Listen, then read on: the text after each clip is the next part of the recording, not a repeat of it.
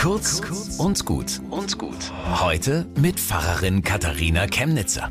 Heute ist nicht der 29. Februar, den gibt's nur alle Schaltjahre. Dazwischen hat er sozusagen nichts zu tun und genau deswegen haben sich den 29. Februar Almut Schnerring und Sascha Verlan vor fünf Jahren ausgesucht, weil sie auf den Equal Day aufmerksam machen wollten, den Pflegegleichheitstag.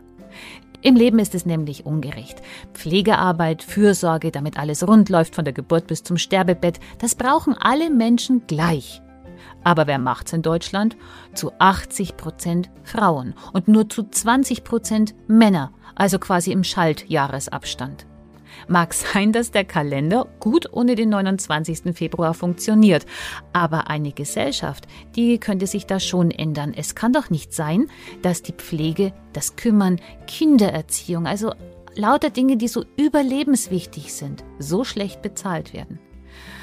Darum fordert der Equal Care Day faire Bezahlung, besseren Ausgleich. Die Pandemie hat gezeigt, wie wichtig das Soziale ist. Es geht uns alle an. Bis zum nächsten Mal.